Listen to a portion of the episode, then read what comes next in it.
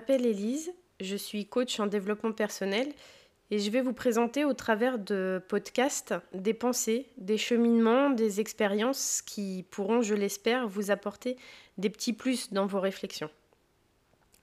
Je vais commencer par vous présenter une petite réflexion sur euh, les liens. C'est au cours de mes lectures que je suis tombée en amour pour le chapitre 21 du Petit Prince d'Antoine de Saint-Exupéry. J'ai voulu comprendre pourquoi est-ce que ce texte avait une telle résonance en moi. Et c'est en lisant celui de Schopenhauer sur sa parabole des porcs épiques que j'ai compris. J'ai compris quelle était ma façon à moi de construire des liens ou comment je souhaiterais qu'on les établisse avec moi. Voici ce que ces textes m'ont appris.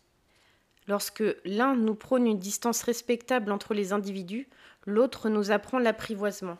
Lorsque l'un nous donne des outils de la politesse et des belles manières pour maintenir la distance, l'autre nous apprend la nécessité des rites pour construire un lien.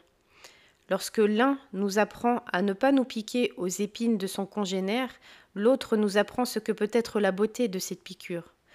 Nous ne sommes sans doute ni complètement l'un ni complètement l'autre, mais aussi longs au gré de notre vie entre ces deux penchants, et peut-être même parfois qu'ils se rencontrent au sein d'un même lien. Je vous laisse découvrir ou redécouvrir la beauté de ces textes.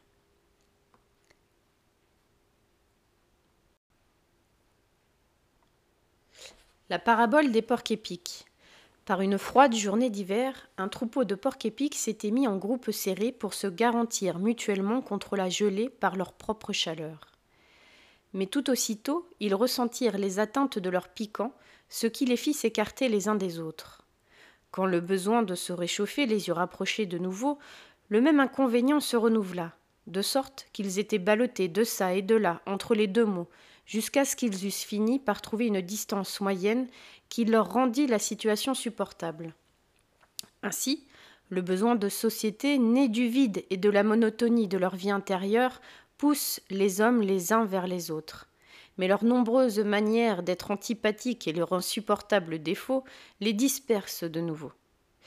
La distance moyenne qu'ils finissent par découvrir et à laquelle la vie en commun devient possible, c'est la politesse et les belles manières. En Angleterre, on crie à celui qui ne se tient pas à cette distance Keep your distance. Par ce moyen, le besoin de se réchauffer n'est à la vérité satisfait qu'à moitié. Mais, en revanche, on ne ressent pas la blessure des piquants. Cependant, celui qui possède assez de chaleur intérieure propre préfère rester en dehors de la société pour ne pas éprouver de désagréments ni en causer. Le petit prince et le renard d'Antoine de Saint-Exupéry. C'est alors qu'apparut le renard. Bonjour, dit le renard. Bonjour, répondit poliment le petit prince, qui se retourna mais ne vit rien. Je suis là, dit la voix, sous le pommier. Qui es-tu? dit le petit prince. Tu es bien joli. Je suis un renard, dit le renard. Viens jouer avec moi, lui proposa le petit prince. Je suis tellement triste. Je ne puis pas jouer avec toi, dit le renard. Je ne suis pas apprivoisé. Ah, pardon, fit le petit prince. Mais après réflexion, il ajouta. Qu'est-ce que signifie apprivoiser? Hum, Tu n'es pas d'ici, dit le renard. Que cherches-tu?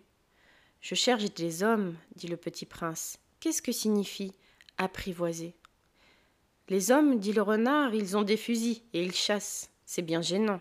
Ils élèvent aussi des poules. C'est leur seul intérêt. Tu cherches des poules? Non, dit le petit prince. Je cherche des amis. Qu'est-ce que signifie apprivoiser? C'est une chose trop oubliée, dit le renard. Ça signifie créer des liens. Créer des liens. Bien sûr, dit le renard. Tu n'es encore pour moi qu'un petit garçon, tout semblable à cent mille petits garçons. Et je n'ai pas besoin de toi, et tu n'as pas besoin de moi non plus. Je ne suis pour toi qu'un renard, semblable à cent mille renards. Mais si tu m'apprivoises, nous aurons besoin l'un de l'autre. Tu seras pour moi unique au monde, et je serai pour toi unique au monde. Je commence à comprendre, dit le petit prince. Il y a une fleur, je crois qu'elle m'a apprivoisé.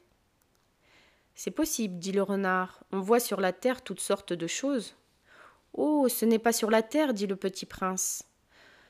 Le renard parut très intrigué. Sur une autre planète? Oui. Il y a des chasseurs sur cette planète-là? Non. Ça, c'est intéressant. Et des poules? Non. Hum, rien n'est parfait, soupira le renard. Mais le renard revint à son idée. Ma vie est monotone. Je chasse les poules, les hommes me chassent, toutes les poules se ressemblent et tous les hommes se ressemblent. Je m'ennuie donc un peu. Mais si tu m'apprivoises, ma vie sera comme ensoleillée. Je connaîtrai un bruit de pas qui sera différent de tous les autres. Les autres pas me font rentrer sous terre. Le tien m'appellera hors du terrier, comme une musique. Et puis regarde, tu vois là-bas les champs de blé. Je ne mange pas de pain, le blé pour moi est inutile. Les champs de blé ne me rappellent rien, et ça c'est triste. Mais tu as des cheveux couleur d'or, alors ce sera merveilleux quand tu m'auras apprivoisé. Le blé qui est doré me fera souvenir de toi, et j'aimerai le bruit du vent dans le blé. Le renard se tut et regarda longtemps le petit prince. S'il te plaît, apprivoise-moi, dit-il. Je veux bien, répondit le petit prince, mais je n'ai pas beaucoup de temps, j'ai des amis à découvrir et beaucoup de choses à connaître. On ne connaît que les choses que l'on apprivoise, dit le renard. Les hommes n'ont plus le temps de rien connaître. Ils achètent des choses toutes faites chez les marchands. Mais comme il n'existe point de marchands d'amis, alors les hommes n'ont plus d'amis. Si tu veux un ami, apprivoise-moi. Que faut-il faire dit le petit prince. Il faut être très patient, répondit le renard. Tu t'assoiras d'abord un peu loin de moi, comme ça, dans l'herbe. Je te regarderai du coin de l'œil, et tu ne diras rien. Le langage est source de malentendus. Mais chaque jour, tu pourras t'asseoir un peu plus près. Le lendemain revint le petit prince. Il eût mieux valu revenir à la même heure, dit le renard. Si tu viens par exemple à quatre heures de l'après-midi, dès trois heures je commencerai d'être heureux. Plus l'heure avancera, plus je me sentirai heureux. À quatre heures déjà, je m'agiterai et m'inquiéterai, je découvrirai le prix du bonheur. Mais si tu viens n'importe quand, je ne saurai jamais à quelle heure m'habiller le cœur. Il faut des rites. Qu'est-ce qu'un rite? dit le petit prince. C'est aussi quelque chose de trop oublié, dit le renard. C'est ce qui fait qu'un jour est différent des autres jours, une heure des autres heures. Il y a un rite, par exemple, chez mes chasseurs. Ils dansent le jeudi avec les filles du village. Alors le jeudi est jour merveilleux, je vais me promener jusqu'à la vigne. Et si les chasseurs dansaient n'importe quand, les jours se ressembleraient tous et je n'aurais point de vacances. Ainsi le petit prince apprivoisa le renard. Et quand l'heure du départ fut proche. Ah, dit le renard, je pleurerai. C'est ta faute, dit le petit prince, je ne te souhaitais point de mal, mais tu as voulu que je t'apprivoise. Bien sûr, dit le renard. Mais tu vas pleurer, dit le petit prince. Bien sûr, dit le renard. Alors tu n'y gagnes rien. J'y gagne, dit le renard, à cause de la couleur du blé. Puis il ajouta. Va revoir les roses. Tu comprendras que la tienne est unique au monde. Tu reviendras me dire adieu, et je te ferai cadeau d'un secret. Le petit prince s'en fut revoir les roses. Vous n'êtes pas du tout semblable à ma rose, vous n'êtes rien encore, leur dit-il. Personne ne vous a apprivoisé et vous n'avez apprivoisé personne. Vous êtes comme était mon renard. Ce n'était qu'un renard semblable à cent mille autres, mais j'en ai fait mon ami, et il est maintenant unique au monde. Et les roses étaient bien gênées. Vous êtes belle, mais vous êtes vide, leur dit-il encore. On ne peut pas mourir pour vous. Bien sûr, ma rose à moi, un passant ordinaire croirait qu'elle vous ressemble, mais à elle seule, elle est plus importante que vous toutes, puisque c'est elle que j'ai arrosée, puisque c'est elle que j'ai mise sous globe, puisque c'est elle que j'ai abritée par le paravent, puisque c'est elle dont j'ai tué les chenilles, sauf les deux ou trois pour les papillons, puisque c'est elle que j'ai écouté se plaindre ou se vanter, ou même quelquefois se taire, puisque c'est ma rose et il revint vers le renard. Adieu, dit-il. Adieu, dit le renard. Voici mon secret. Il est très simple. On ne voit bien qu'avec le cœur. L'essentiel est invisible pour les yeux.